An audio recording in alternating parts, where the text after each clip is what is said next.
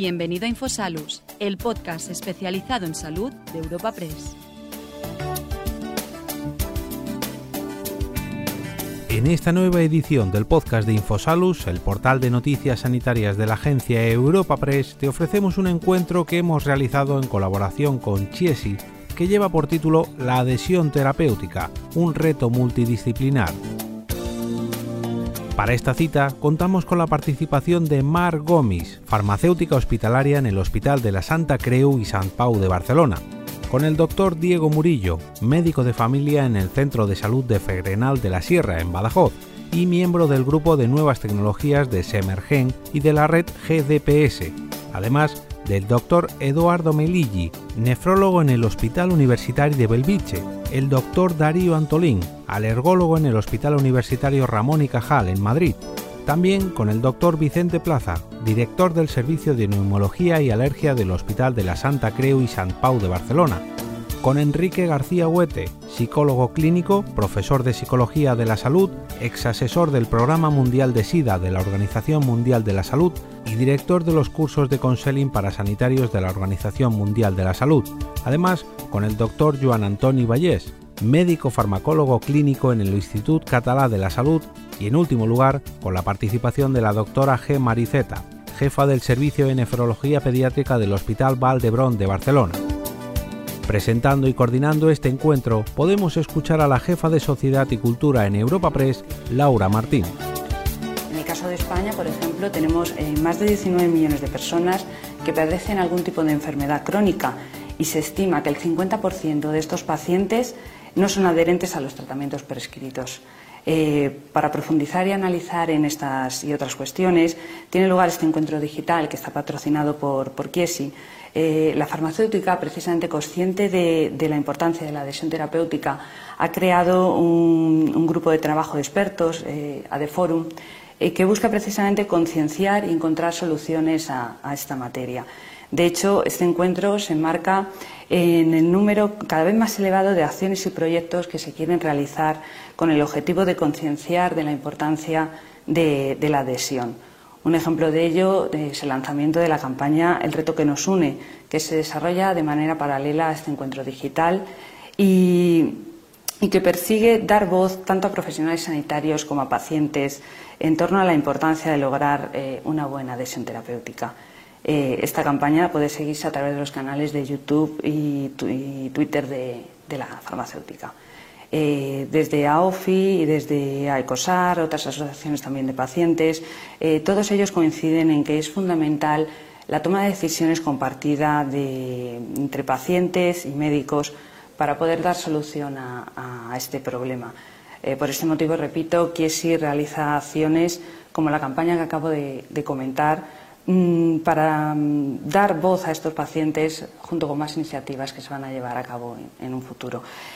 Sin más dilación, eh, porque el programa es bastante completo y, tenemos bastantes voces expertas hoy con nosotros, damos paso a la primera parte del programa, una mesa redonda en la que vamos a abordar la realidad de la adhesión terapéutica y para ello contamos con, voces eh, reputadas en la materia eh, paso a presentar a los, a los ponentes.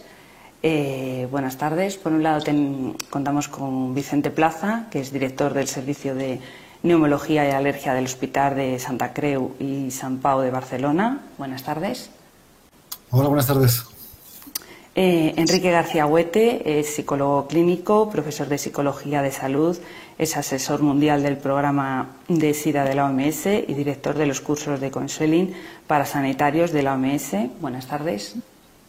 Eduardo Melini, eh, nefrólogo en el Hospital Universitario de Belviche. Buenas tardes. Buenas tardes. Y Diego Murillo, que es médico de familia en el Centro de Salud de Fregenal de la Sierra, Badajoz eh, y miembro del Grupo de Nuevas Tecnologías de Semergen y de la red GDPS. Buenas tardes. ¿Qué tal? Muy buenas tardes. Eh, recuerdo a todos aquellos que nos están siguiendo que pueden participar en este eh, encuentro y participar y enviar sus preguntas a través del enlace que, aparece en, la pantalla. Hemos comentado, eh, va a ser una mesa de, debate bastante, bastante intensa, bastante densa. para hacer más dinámico el, debate y exponer el mayor número de puntos de vista, les voy a plantear una serie de, cuestiones generales podéis participar ya sin, ningún problema. Eh, para contextualizar lo que estaba comentando, dos cuestiones generales.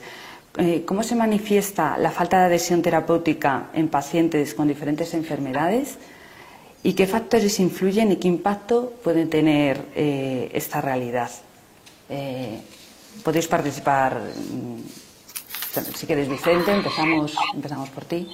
Bien, pues eh, los factores que influyen eh, son muy variados, van desde la propia ah, eh, personalidad de los, de los, humanos, ¿no? de los pacientes, que muchas veces es poco adherente, ¿no? Porque no han entendido bien la, pauta, porque se olvidan, por diferentes circunstancias, ¿no?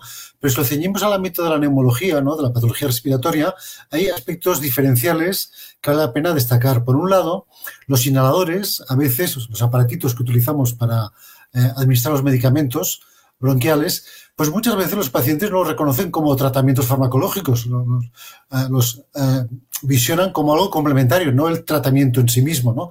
Y por tanto ya se parte de una visión negativa y por tanto favorecedora de una baja adhesión.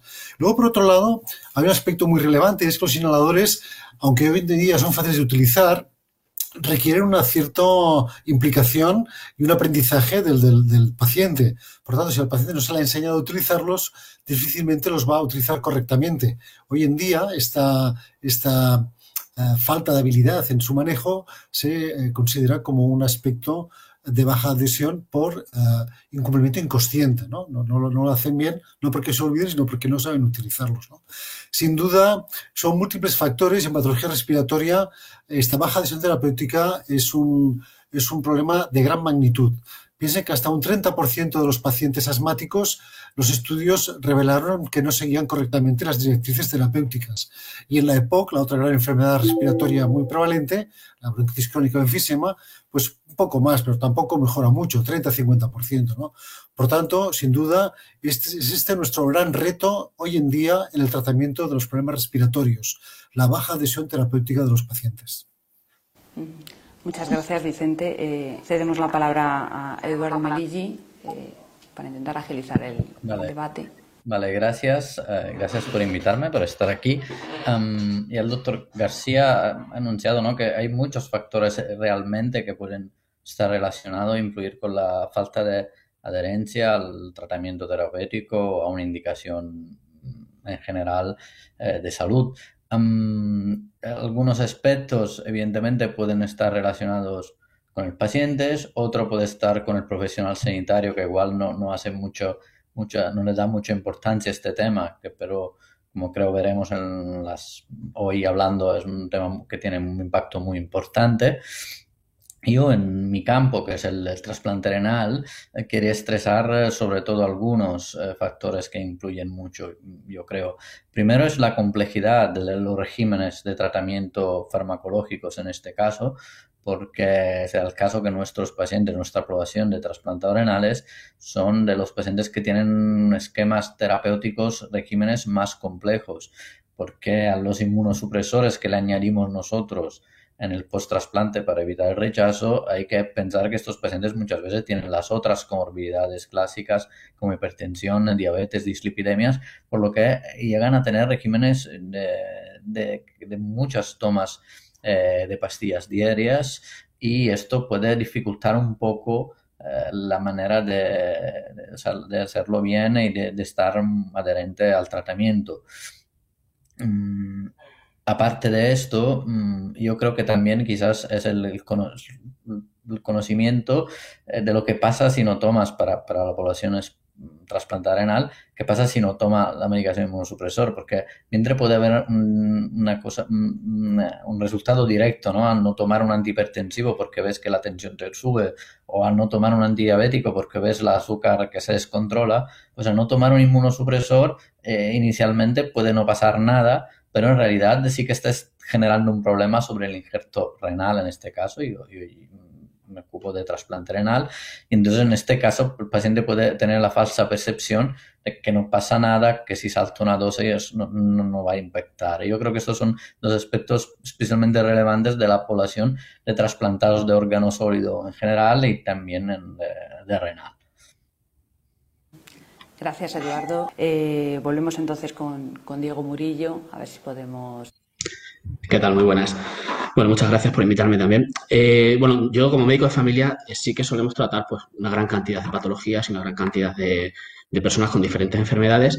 Y bueno, viendo, valorando la adherencia, la podríamos dividir a lo mejor la falta de adherencia en cuatro características. Quizás la primera va más en relación con las características propias del individuo que tenemos enfrente, la edad, nivel sociocultural, nivel de comprensión tenemos que tener, tenemos una población pues muy heterogénea y que muchas veces es difícil conseguir hacerle llegar la información de una forma eh, perfectamente comprensible para ellos.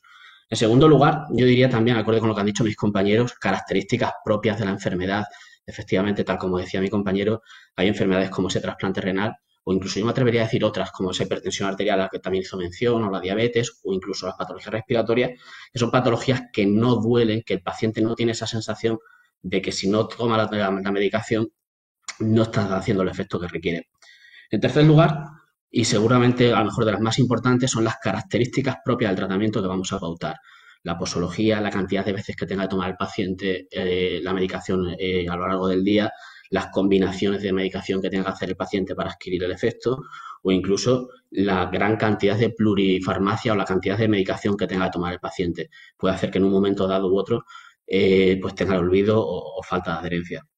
Y el último y también muy importante, en medicina familia trabajamos unidades básicas asistenciales formadas por médicos y enfermeros y es la relación del propio paciente con nosotros, con el sistema sanitario, con la unidad básica asistencial, con la UBA. Una buena relación, una buena confianza, un buen vínculo va a establecer que el paciente tenga más confianza en el tratamiento que vamos a prescribir y, en definitiva, mejorará la adherencia al paciente. No sé si podemos volver a recuperar a, Enrique, se nos está resistiendo la, conexión. Eh, no sé si a lo mejor ahora, Enrique, puedes, puedes escucharnos, puedes, puedes participar.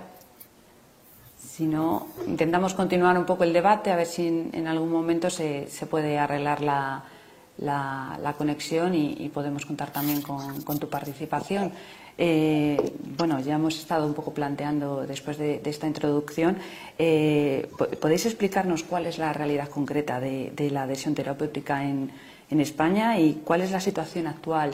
Eh, según las áreas de, las que sois expertos, cada uno de, vosotros? Pues es deficiente, para decir una palabra rápida, es nuestro gran problema aún por resolver. Ah, Miren, la, OMS estima que aproximadamente el 50% de los pacientes no respiratorios no siguen adecuadamente la prescripción terapéutica de, sus médicos. Antes lo comentaba, que esto es incluso mucho más grave en el asma, porque probablemente por la juventud de, muchos de, estos pacientes hace que el comportamiento de esta baja adhesión sea más, más prevalente. ¿no? Comentábamos que hasta estudios hasta el 25-30% de asmáticos que no siguen adecuadamente este tratamiento. El, impacto que esto conlleva, como podría imaginar, pues es, muy importante, porque si un paciente no sigue el tratamiento, pues la consecuencia parece muy evidente, ¿no? De que la enfermedad va a estar subotivamente tratada, ¿no? De hecho, hoy en día nos encontramos ante una paradójica, ante una paradoja un poco incongruente, y es porque disponemos en la actualidad de tratamientos inhalados muy eficaces, muy seguros, que eh, para la inmensa mayoría de pacientes asmáticos, por ejemplo, consiguen controlar la enfermedad si lo toman bien y lo toman cada día. Pero luego la realidad es que eh, en nuestro país y en los países de nuestro entorno, a pesar de estos buenos tratamientos, los pacientes están mal controlados. Pues bien, la causa eh, más frecuente de esta baja cantidad de control es este pobre seguimiento de la prescripción terapéutica, la baja adhesión terapéutica. Por tanto, sin duda, hoy, hoy en día es nuestro gran caballo de batalla, todavía no bien resuelto esta pobre adhesión terapéutica. Eh, no sé si. Hola, ¿se oye ahora? Enrique, por fin, por fin podemos conectar. Ahora sí, te escucho, yo te escucho perfectamente. Hola, hola. te escucho, Enrique. Sí, te escucho, te escucho. Ahora no nos escuchas. Los problemas del directo, como suele, como suele decirse. Eh, pues volvemos otra vez, usted otra vez la, palabra al, resto de, compañeros de, la mesa. Eh, Eduardo, si quieres, lo que estábamos un poco comentando, un poco por, por el área en el que eres experto, eh, ¿cuál es un poco tu, visión en este campo? Sí, em, la verdad es que estoy un poco sorprendido porque los porcentajes que comentaba el, compañero de neumología de, de, cuál es ¿no? la, no adherencia se, se, parecen bastante a lo que tenemos a nivel del, trasplante renal, de porcentaje de no adherencia. hay, que, hay, que, decir que mm, también la, la, no adherencia o no adhesión al tratamiento, mejor dicho, dependerá de cómo se, se mira porque si uno la mira de manera un poquito más detallada, pues eh, igual se encuentran más casos de los que uno se piensa.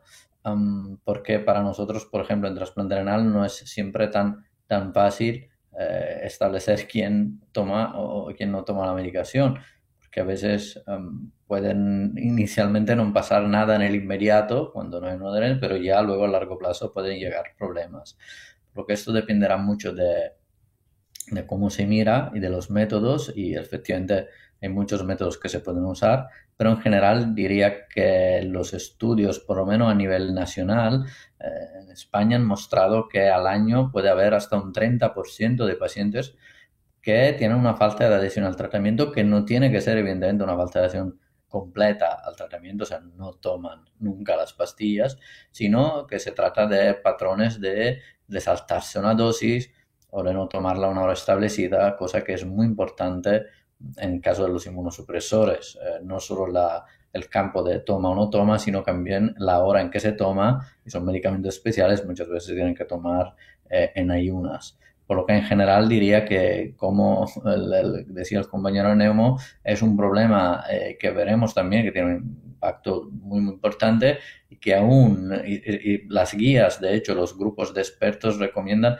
que es uno de los em, problemas eh, más prevalentes y quizás menos, menos resuelto de los que tenemos también en nuestra patología, que es el trasplante renal.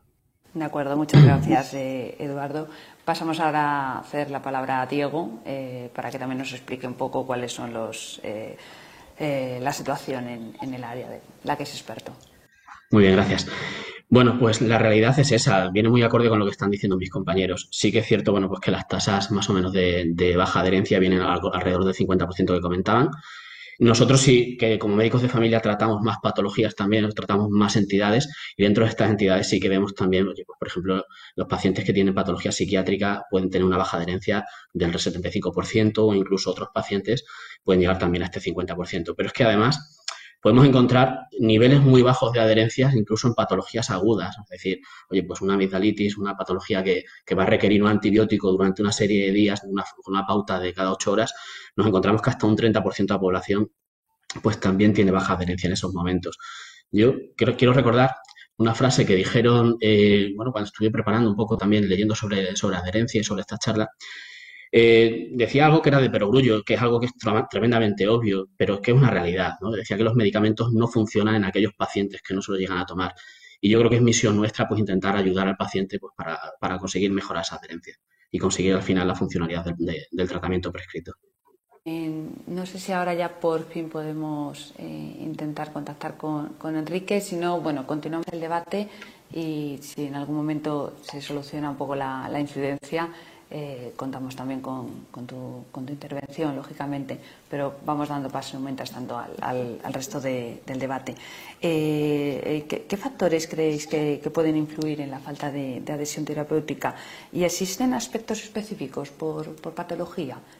Vicente, por favor.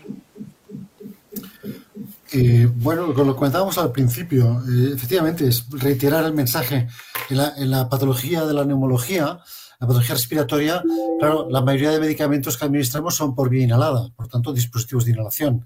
Y estos aparatos tienen, sin duda, efectos beneficiosos, eh, que no voy a repetir ahora aquí. Eh, aportaron mucho en, el avance del tratamiento de las enfermedades respiratorias, pero tienen alguna característica eh, negativa.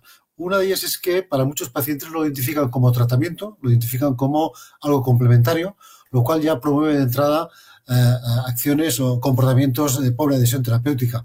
Por otro lado, necesitan una cierta habilidad o destreza en su manejo. Es verdad que los dispositivos actuales, eh, cada vez que avanzan nuevos inhaladores más modernos, son más fáciles de utilizar, pero aún así todo requiere una mínima habilidad de este paciente. Si nadie le enseñó, le va a dificultar, va a ser difícil que haga una inhalación correcta. Y esto es una, es una variante de una baja adhesión. Realmente el incumplimiento inconsciente porque hace una técnica deficiente, hoy en día está catalogado también como una pobre adhesión terapéutica. Por tanto, si ya estamos hablando de que en general los pacientes crónicos que han de seguir tratamientos prolongados muestran pautas de pobre adhesión terapéutica, cuando hablamos de inhaladores, esto incluso se puede agudizar. Por tanto, esto está, suponiendo, sin duda, como rezaba el título de esta reunión, nuestro gran reto todavía por resolver. Eh, seguimos en el mismo turno en el que, en el que estábamos, seguimos con, Eduardo. Sí, antes sí había anunciado algunos aspectos relacionados con mi área, ¿no? La, la, complejidad de los esquemas terapéuticos. También quiero añadir quizás uno que puede ser muy común es a nuestros pacientes, no solo trasplantado renal, pero los que compartimos con los otros pacientes, con los otros compañeros, eh, que son eh, muchos, se trata de pacientes con enfermedades crónicas que llevan años de evolución, en muchos casos, y es verdad que la adherencia, uno también es una cosa que se puede, la adhesión es una cosa que se puede perder, o sea, puedes tener inicialmente una buena adhesión al tratamiento, pero con los años, la cronicidad de la enfermedad y todo eso que puede llevar una cronicidad, que puede ser una evolución incluido que quizás de la enfermedad que no es esperable como, como debería ir, con algún problema, y pueden subentrar también problemas personales o, incluido también eh, psicológicos. entonces, estos quizás marcan un poco el camino, por lo que hay pacientes que, que antes sí que eran, que tenían una buena adhesión al tratamiento, a cabo de unos años pues pueden empezar a, entre comillas, a fallar, o sea, a perderlo. Y esto es una cosa que se tiene que tener en cuenta, por lo que... Y, esto creo que vale sobre todo para pacientes, evidentemente, eh, con enfermedades crónicas, como pueden ser evidentemente los pacientes asmáticos, pero sin lugar a duda los pacientes diabéticos, hipertensos y evidentemente los trasplantados renales que pueden tener todas estas cosas. Por lo que no hay que olvidarse que en estos casos es una no, no, es suficiente con decir cuando ves, conoces o visitas las primeras veces al paciente, vale, ya está. El problema de la, de la adhesión es una cosa que, es constante. Esta es otra cosa que quería añadir a los otros factores que ya había comentado antes. Muchas gracias, Eduardo. Eh, pasamos ahora a, Vicente para terminar este, este turno de, de, preguntas, precisamente con lo que estábamos comentando, los aspectos específicos por, por patología. Eh, perdón, he la palabra Vicente, me refería a Diego, Diego Murillo, que era el que nos... El que faltaba. Muy bien, pues totalmente de acuerdo con lo que han comentado los compañeros. A ver, eh, sí que vemos, bueno, pues una gran cantidad de pacientes pues muy diferentes, con gran cantidad de, de patologías distintas. Y hay factores intrínsecos al propio tratamiento. Como bien ha comentado Vicente, pues hay tratamientos que requieren cada vez técnicas más complejas por parte del paciente. Hay otros tratamientos para otras enfermedades que requieren efectivamente ese momento del día en ayunas. Y efectivamente también acorde, como decía Eduard, pues también eh, el paciente tiene una, un dinamismo con la adherencia terapéutica. A lo mejor empieza con una cantidad de adherencia pues mucho más aceptable y luego poco a poco pues va decayendo al no, al no percibir mm, como tal la funcionalidad del propio fármaco que está, que está utilizando. Siempre se decía que cuando un fármaco no consigue, cuando no conseguimos nosotros como médicos un objetivo terapéutico con el paciente, lo primero que tenemos que revisar y repasar tanto es la evidencia como la propia técnica con la que, con la que tiene que utilizar el fármaco. Diego, eh, eh, a raíz de lo que estáis comentando, eh, ¿existen herramientas que permitan identificar si un paciente es correctamente adherente a los, a los tratamientos? ¿Se puede llegar a, identificar? Vicente, ahora sí, perdona. bueno, no es, tan, no es tan fácil, porque a la pregunta directa los pacientes eh, no, responden adecuadamente. A veces inconscientemente eh, no son, no perciben de que realmente no siguen bien la medicación. Otra cosa es que la hayan abandonado, entonces sí que es evidente, ¿no? Pero incluso, incluso estas situaciones a veces, pues ante, bueno, por circunstancias, miedo ante el profesional sanitario, ante el médico en particular, pues no revelan su, característica de bajo cumplimiento. Miren, para la práctica clínica habitual hay otros métodos que son más eficaces y más fiables, pero son cruentos o muy caros y por tanto no los utilizamos en la práctica clínica. Por tanto, en la realidad asistencial podríamos decir que los dos métodos más utilizados por inmediatez y suficiente fiabilidad son eh, la información derivada de las hojas electrónicas donde se registra de forma automática cuando el paciente va a la farmacia y retira la medicación, pues hoy en día esto de forma automática queda registrado en una base de datos donde luego el, facultativo, el médico, puede acceder y revisar durante un periodo de tiempo si el paciente retiró la medicación. Esto es un dato indirecto que muchas veces permite identificar a un paciente con un bajo, una baja adhesión terapéutica.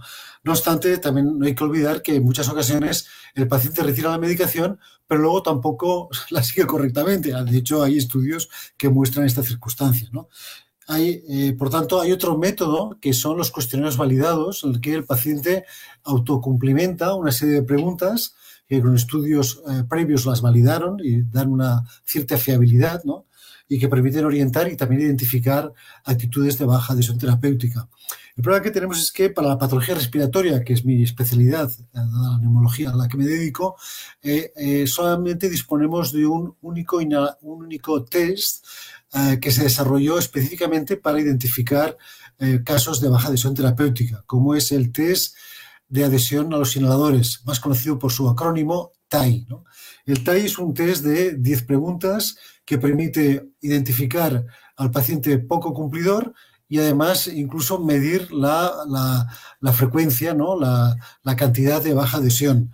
Si se amplía otras dos preguntas complementarias, por lo tanto sería un cuestionario de 12 preguntas, esas dos preguntas las efectúa el, el profesor sanitario, permite orientar el tipo de baja adhesión terapéutica, lo cual es un aspecto sumamente interesante que a diferencia de otros cuestionarios más generalistas, porque lógicamente el tratamiento o la corrección de cada modalidad de baja adhesión terapéutica no es igual, no es lo mismo corregir una paciente joven que se olvida de tomar un tratamiento de corregir una actitud deliberada de que no me tomo el tratamiento porque me da miedo la medicación o me quiero hacer dependiente de la medicación.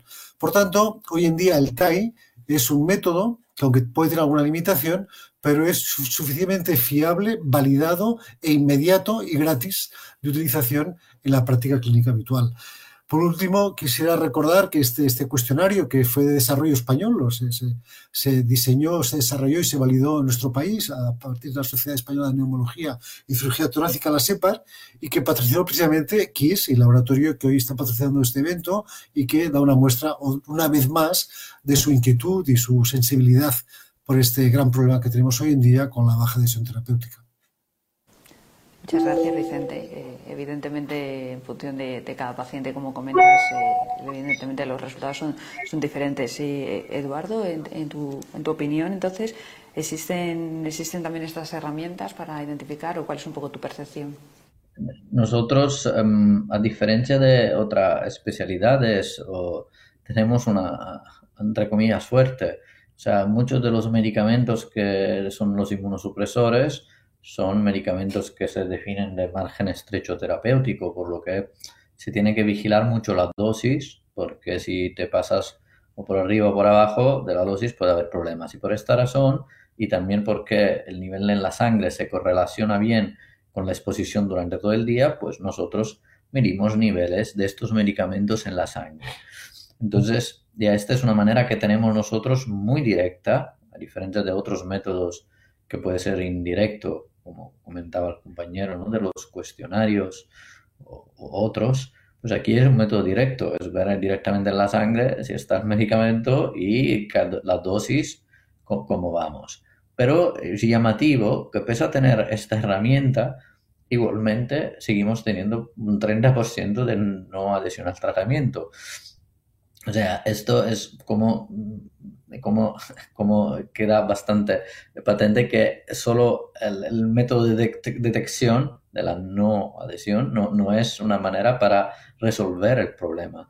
También podemos medir, aparte del nivel de la sangre puntual, pero en cada visita se va vigilando y por lo que si hay muchas oscilaciones en este nivel, siempre con la misma dosis, evidentemente algo puede estar pasando y muchas veces, según estudios recientes publicados, han mostrado esto es relación a la, no adhesión, o sea, una toma no correcta del medicamento. Por lo que nosotros en trasplante tenemos esta herramienta más, pero que evidentemente no acaba de, de arreglar el problema también tenemos cuestionarios, evidentemente, eh, que algunos de estos validados, hay uno que se llama el BASIS, que tiene en consideración diferentes campos, como siempre no solo la toma sí o no, sino también el horario de la toma, si se ha tomado, no tomado el medicamento puntualmente, etcétera. Pero estos cuestionarios que son muy útiles a nivel de estudios, eh, tienen los problemas, primero son subjetivos, o sea, el paciente te puede eh, escribir que sí que luego no. y la otra cosa es que es más útil repetirlos en el tiempo. Y todo esto evidentemente está en consuming, porque siempre que se hace un cuestionario hay alguien que lo tiene luego que registrar y leer. Por lo que en la práctica clínica habitual no han tenido un gran éxito también porque no se ha destinado, si yo creo, recursos suficientes a nivel de personal sanitario a, perseguir este camino. Evidentemente hay nuevas tecnologías que pueden ayudar um, a la detección de la no adhesión al tratamiento. Hay diferentes aplicaciones hoy en día que funcionan como reminder para el paciente y hay algunas de estas que dan un feedback al médico y, también el médico allí puede ver un poco cómo va el tema de la adhesión. Esas son nuevas aplicaciones hay diferentes y pueden ser otra vía interesante que para algunos pacientes, evidentemente no todos, podrían ayudarnos un poco. Evidentemente, mm, la idea es que hay muchos métodos, sobre todo en el campo de trasplante renal, pero el ideal sería intentar implementarse con más, cuanto más, eh, mejor, teniendo en cuenta un poco los recursos que hay en el entorno. Muchas gracias, Eduardo. Eh, doy la palabra también ahora a, Diego para preguntarle no solamente lo que han abordado el resto de compañeros, las, qué herramientas existen para identificar si el paciente es adherente o no, sino también incluso cómo impacta una buena o baja adhesión eh, terapéutica a la calidad de vida del paciente. Diego. Muy bien, gracias. Bueno, en general, yo voy a empezar con una frase que me dijeron en la carrera, eh, no tiene que ver con adherencia, pero sí que decía que cuando en medicina hay muchas cosas para algo, es que nada funciona para todo el mundo. Efectivamente, pues en la adherencia pasa lo mismo. Tenemos muchas herramientas para intentar buscar la adherencia de los pacientes, para medir la adherencia y sin embargo, pues ninguna es perfecta para todos. Eh, valorar si un paciente es adherente o no es algo que es muy complejo. En general es muy, muy, muy, muy complejo.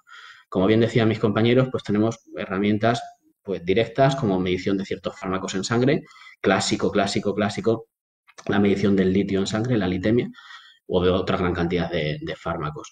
Tenemos métodos eh, también relativamente indirectos, eh, que también se podrían ver en sangre, como por ejemplo ya serían a base de, ciertos anticoagulantes que podríamos ver cómo estaría alguno de los parámetros de coagulación y podríamos hacer un cálculo de la adherencia o no, o incluso de si está teniendo algún tipo de interacción con algún otro tipo de fármaco o de alimento.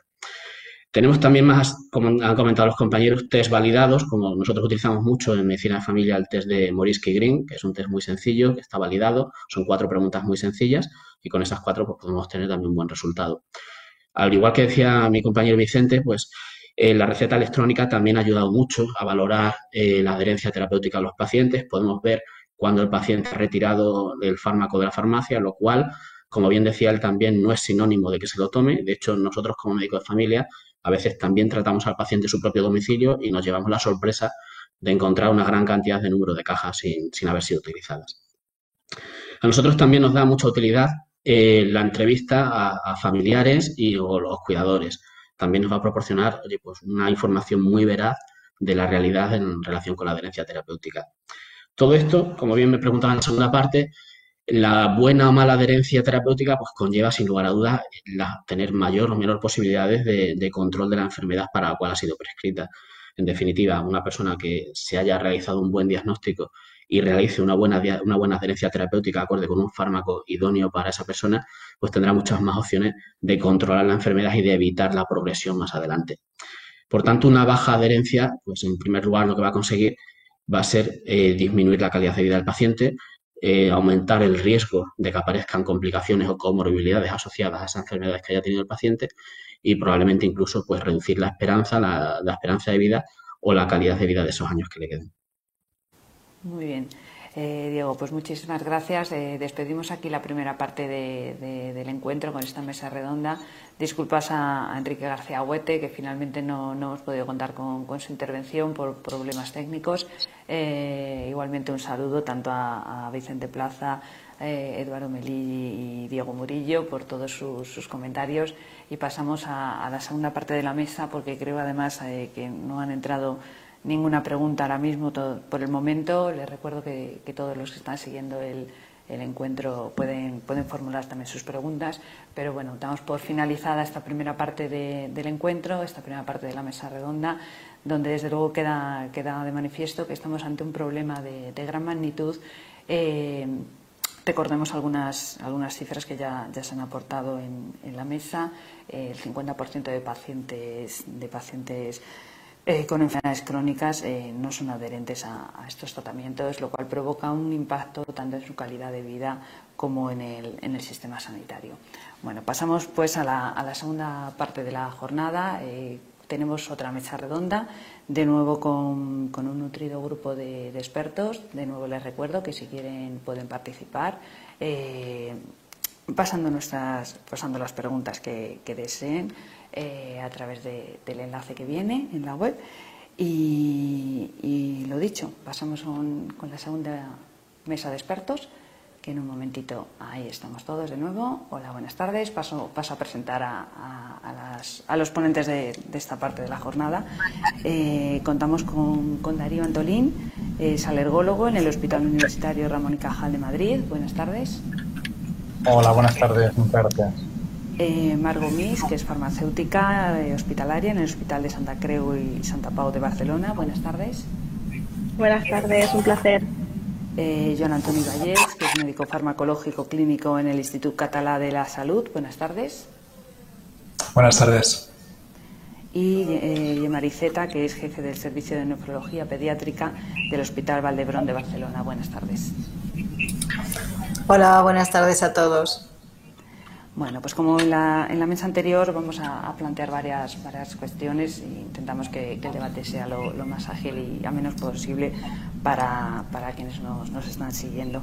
Eh, en esta ocasión nos vamos a centrar más en, los retos, en los retos de, la adhesión terapéutica.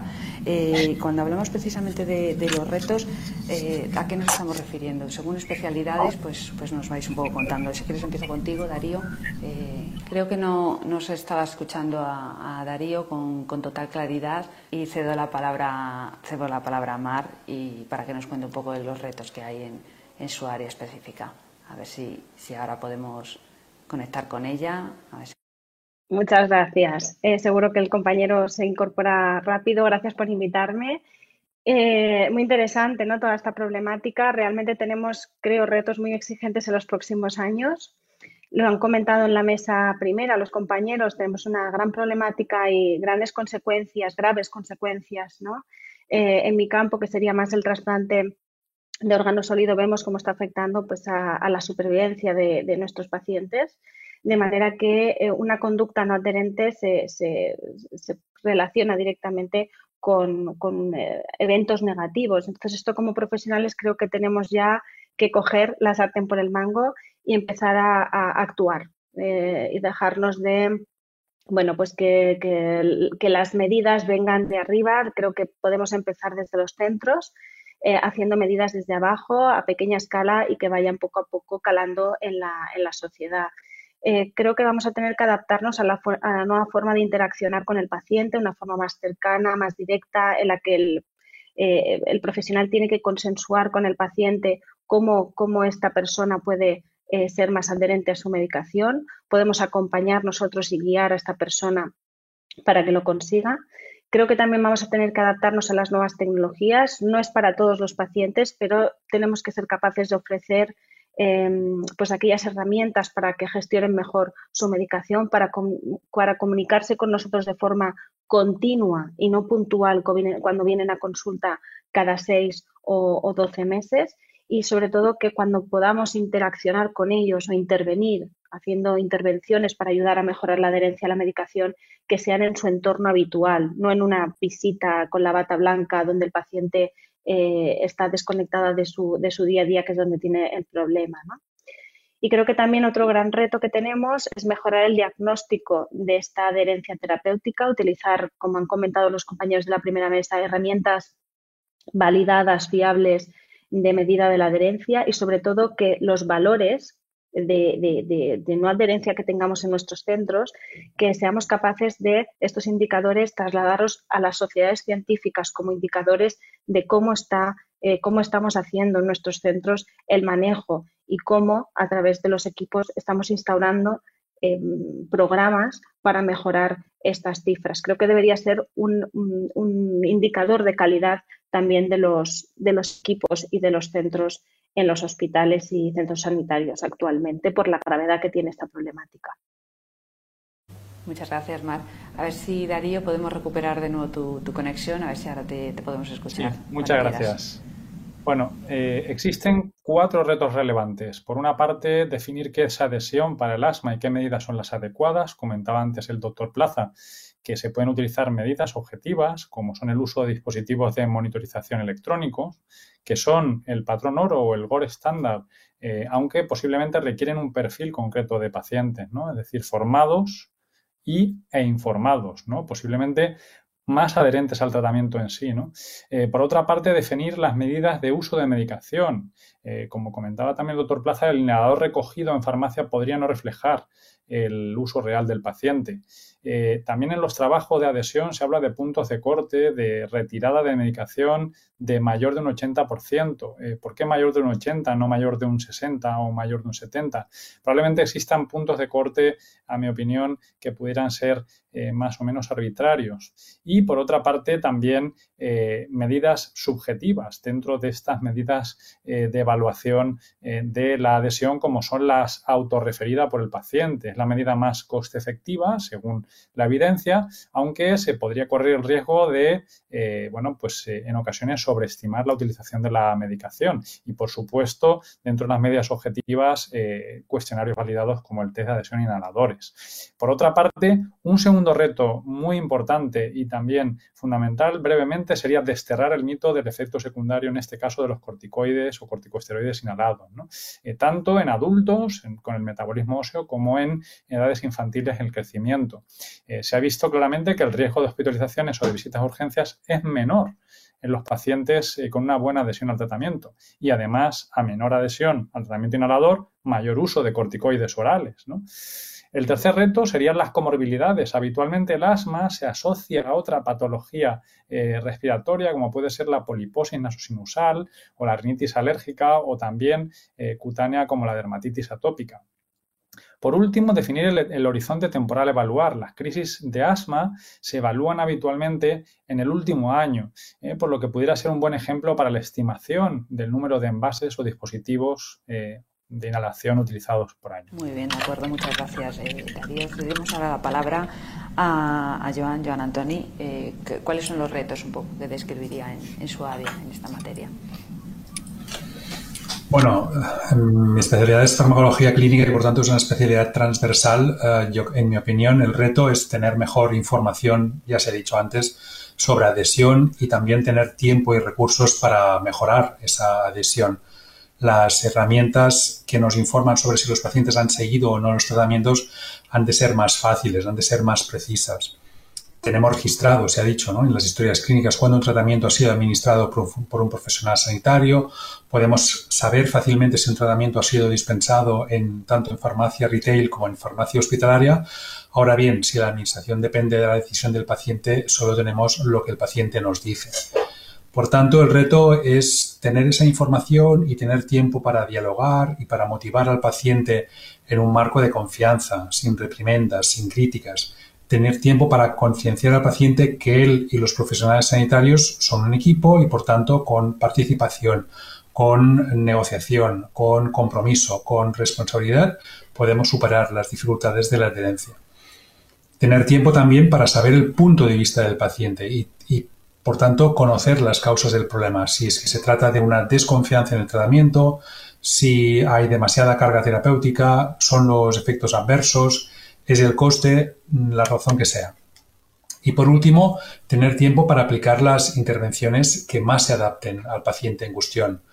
Eh, mm, intervenciones con creatividad, con flexibilidad, eh, ya sea con ayuda del, del entorno familiar, social, con indicaciones extra por parte de los profesionales sanitarios, con el SPD del, farmacéutico, lo que sea.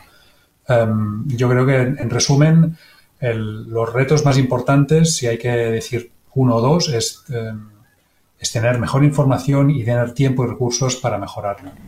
Muchas gracias y acabamos un poco con, con Gema para acabar un poco con, con, encuadrar y enmarcar todos estos, estos retas, retos. Gema, cuando quieras.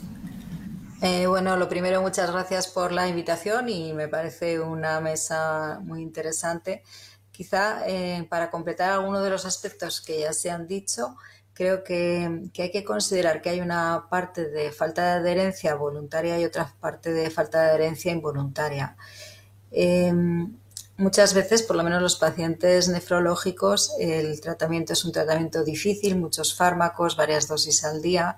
Y lo primero es que hay que intentar conciliar la vida del paciente con el esquema terapéutico. Eh, la vida de un paciente cambia, entonces quizás unos, unos eh, tratamientos más personalizados que se puedan adaptar a la vida son necesarios. Para eso es importante tener tiempo en las consultas, hablar con los pacientes. Eh, también eh, creo que es fundamental que el paciente esté bien formado para conocer cuál es el papel de cada fármaco, para qué se utiliza, porque es importante que lo tome. aparte de la educación sanitaria conciliar, también el paciente por lo menos nosotros en nuestra experiencia, el paciente pediátrico eh, pasa de ser un paciente dependiente de su entorno, sus padres, donde sabemos que la adherencia en general es muy buena, a un paciente que se va haciendo más autónomo. Entonces hay que acompañar este, esta maduración del paciente y hay que también dar soporte no solo a la parte orgánica de las enfermedades, sino a la parte de desarrollo, y maduración. Eh, conciencia de una patología crónica, el asumir que está, bueno, esto es, es algo que, que, tenemos bastante abandonado en nuestro sistema sanitario, hay poco apoyo al paciente en este sentido y a las familias. Y, y, quizá también es importante que la adherencia esté presente en las consultas, que de una manera sistemática eh, seamos capaces de, incluir varias preguntas sobre adherencia a la entrevista personal, porque lo que sucede es que el paciente a veces es que no, igual uno no pregunta o si pregunta el paciente contesta que bien porque, porque tiene un poco de miedo de defraudar a, este, a este profesional que lleva igual muchos años, ¿no? Entonces, no, no es un tema tan sencillo. Creo que es muy importante considerar que no es un tema eh, solo voluntario. Muchas veces hay pacientes que creen que hacen mejor el tratamiento, depende de la personalidad. Eh, hay un hándicap que son, pues eso, los chavales que están estudiando durante las horas lectivas cada vez es más difícil, no hay un responsable, no hay, no hay profesionales en los centros escolares que se responsabilicen de las tomas de medicación. Es un tema que, que trascienda al paciente, tienes que valorar todo su entorno. Muy bien, muchas gracias, Gemma. Eh, y llegados a, un poco a este punto, a este punto del debate, ¿qué medidas de actuación propondríais, eh, teniendo en cuenta eh, que sean lo más efectivas posibles para mejorar las, actuales cifras de, adhesión al tratamiento? ¿Y apostaríais por la individualización del, del tratamiento para conseguir una buena, una buena adhesión? Darío, por favor. Sí, eh, bueno, yo creo que hay varias medidas eh, de actuación principales. Uno, potenciar el automanejo, ¿no? Hay que eh, conocer la técnica de inhalación, resulta crucial, crucial. Para ello, el paciente necesita una formación adaptada a sus necesidades. Es decir, por una parte, como os ha comentado previamente, pueden existir mm, factores intencionales, como son falsos mitos, o no intencionales, el nivel socioeconómico o también los círculos de influencia ¿no? en adolescentes y en, en población infantil. ¿no? Es decir, eh, mediante el uso de nuevas tecnologías, eh, que puede ser incluso a distancia en la situación en la que estamos, eh, pero también a nivel en persona, pues mediante el uso de vídeos ilustrativos y con programas educativos, como por ejemplo la SAIC tiene Soy experto en alergia, pues también se puede hablar sobre desencadenantes o factores modificables, como también indica la, la guía GEMA 5.1 ¿no? Porque el mensaje sería que a pesar de utilizar el dispositivo inhalador, si no se usa correctamente, la medicación puede no estar llegando en la cantidad necesaria a las vías respiratorias.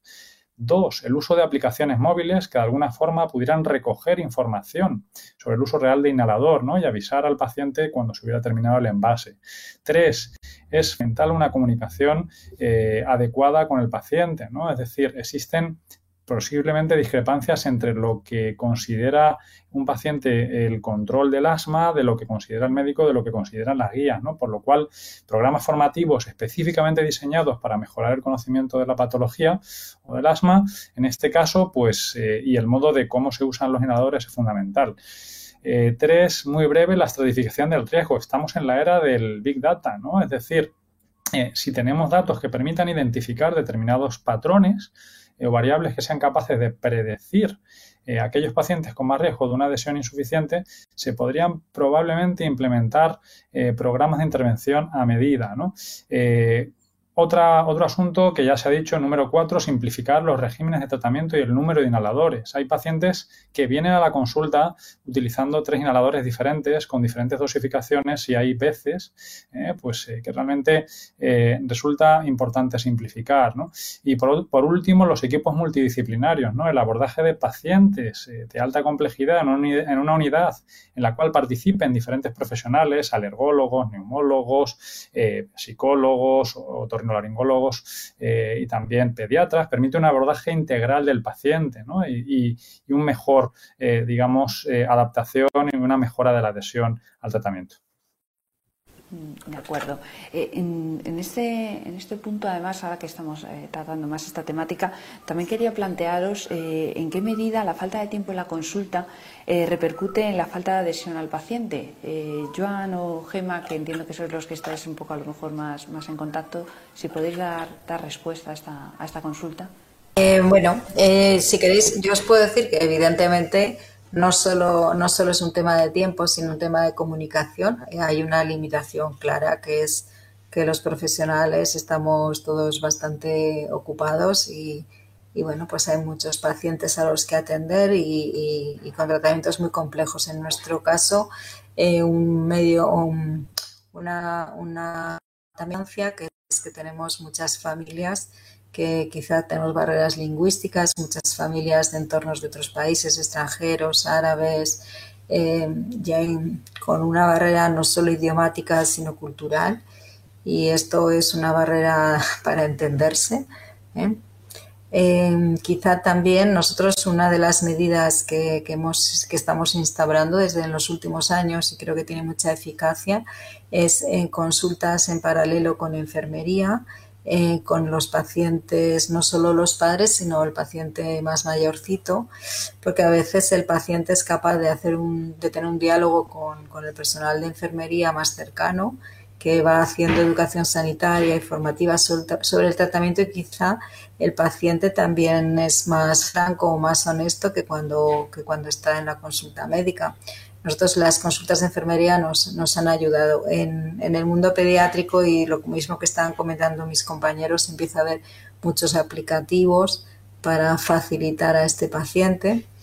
Pero, pero bueno, yo creo que hay un, no solo es el recordatorio, sino bueno, los efectos secundarios, eh, por ejemplo, los adolescentes eh, se necesita una formación social, una formación de grupo, porque los chavales que, que tienen una concepción más tribal quieren ser como, como, los demás y entonces pues ocultan que tienen que tomar medicación.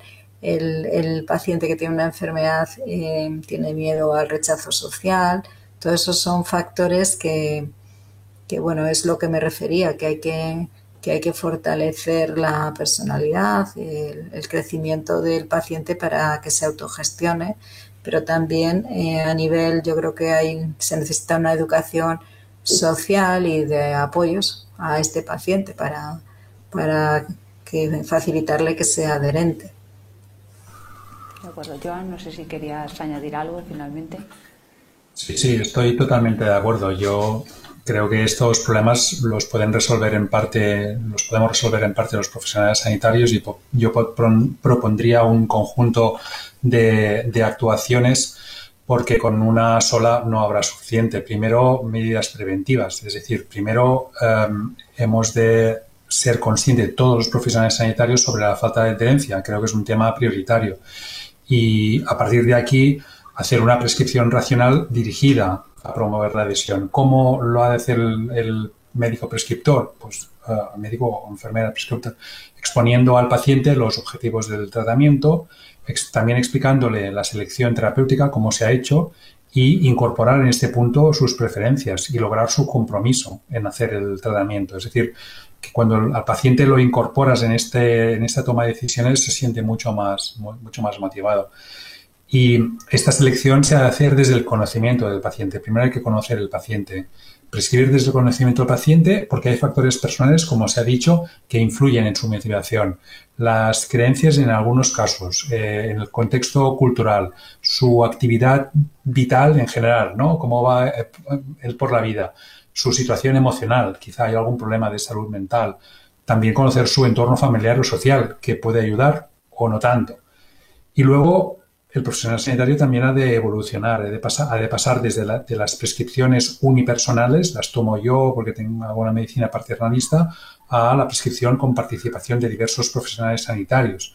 Hay que buscar el consenso entre estos profesionales sanitarios, porque antes o después el paciente irá a diferentes niveles existenciales y nos podemos encontrar con un problema. Si esta decisión se ha consensuado previamente, mm, será mucho más fácil. Y por tanto, una vez con, Conseguido el consenso, ha de haber una comunicación clara y eficaz entre estos profesionales sanitarios y el paciente, y el paciente ha de sentir que todos vamos a una para aumentar su, confianza en el tratamiento. Y por último, hacer un esfuerzo de comprobar el conocimiento que tiene el paciente sobre sus tratamientos. Y si es necesario, si vemos que este conocimiento no es suficiente, pues centrarse en, corregir las interpretaciones erróneas que puede hacer el paciente, concienciar al paciente de que es un tema crucial de la adhesión y motivarlo a reducir estos olvidos. Combatir también los motivos de la adhesión con pautas simplificadas y con ello aumentamos la adhesión, con fármacos más seguros, con fármacos más eficientes y el problema es el coste. Y también, como se ha dicho, pues también propondría medidas tecnológicas, a pesar de que no están reembolsadas.